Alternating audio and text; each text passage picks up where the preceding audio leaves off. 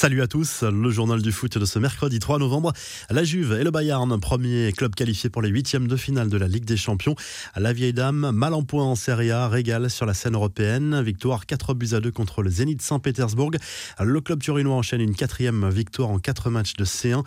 Paolo Dybala a signé un doublé. L'Argentin a fêté le premier de ses deux buts en imitant la célébration de Michel Platini, effectuée en 1985 lors de la finale de la Coupe intercontinentale. Une manière de rendre hommage à l'ancien meneur de jeu de l'équipe de France qu'il vient de dépasser au nombre de buts pour le club turinois. Le Bayern Munich a également validé son billet pour les huitièmes. Le club allemand continue sa balade européenne avec une nouvelle victoire 5 à 2 contre le Benfica Lisbonne. Lewandowski a signé un triplé et s'empare de la tête du classement des buteurs avec 8 réalisations déjà cette saison. Il devance Aller, Salah, Ronaldo et Sané. Lille, de son côté, a réussi un joli coup en allant s'imposer sur le terrain du FC Séville à 2 buts 1 grâce à des buts signés David sur penalty et Iconé qui ont répondu à l'ouverture du score andalouse signé au Campos. Les champions de France qui peuvent rêver d'une qualification en huitième de finale. Un coup d'œil sur les autres résultats de la soirée. Succès important du Barça 1-0 sur le terrain du Dynamo Kiev. Match nul de partout entre l'Atalanta et Manchester United. Deux matchs sur lesquels nous reviendrons en revue de presse. Service minimum pour Chelsea, vainqueur 1-0 à Malmö. Le PSG privé de Lionel Messi va tenter de faire un pas décisif pour les huitièmes de finale ce mercredi soir. Les Parisiens jouent à Leipzig dès 21h. Un match à suivre sur Canal+.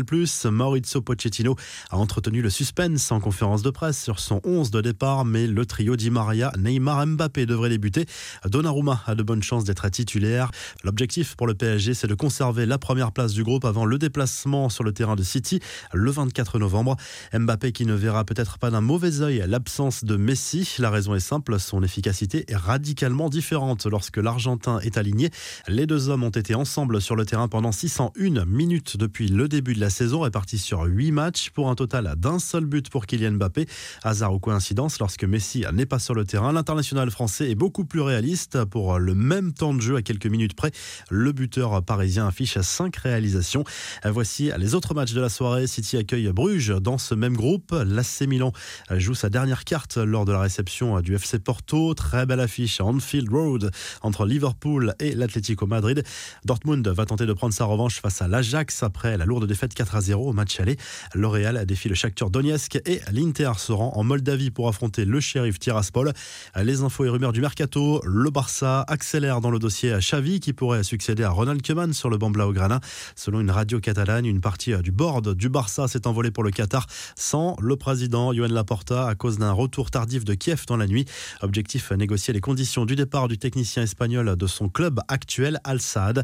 Quel avenir pour Christian Eriksen? Selon le Corriere dello Sport, le milieu de terrain devrait quitter la Serie A, un championnat qui n'autorise pas le défibrillateur automatique qu'on lui a implanté. Aux Pays-Bas, c'est possible de jouer avec. Du coup, l'Ajax Amsterdam envisage de recruter l'international danois victime d'un malaise cardiaque lors du dernier Euro. Les infos en bref, Lionel Messi rentre en Espagne, touché au genou. L'Argentin forfait pour le match à Leipzig a choisi de prendre la direction de Madrid pour régler ce problème persistant. Messi pourrait louper d'autres rencontres, à en croire à la presse argentine. La star du PSG va voir un médecin qu'il connaît bien. C'est lui qui s'occupait de ses blessures lorsqu'il était au FC Barcelone.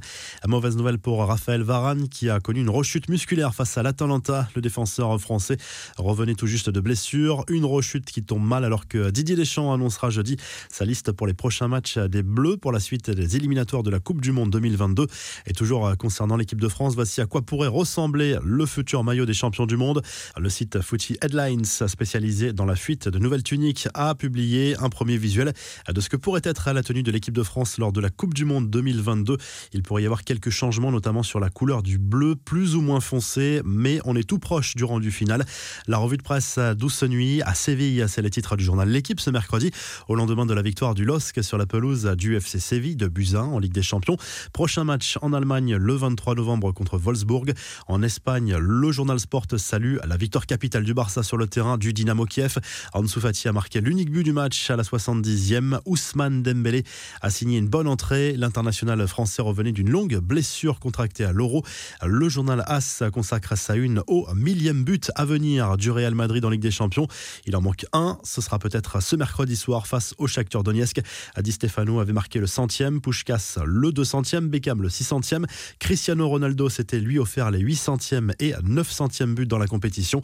En Angleterre, le Star Sport place Cristiano Ronaldo en une ce mercredi après son doublé à Bergame. L'international portugais a encore sauvé Manchester United dans les arrêts de jeu en arrachant le match nul.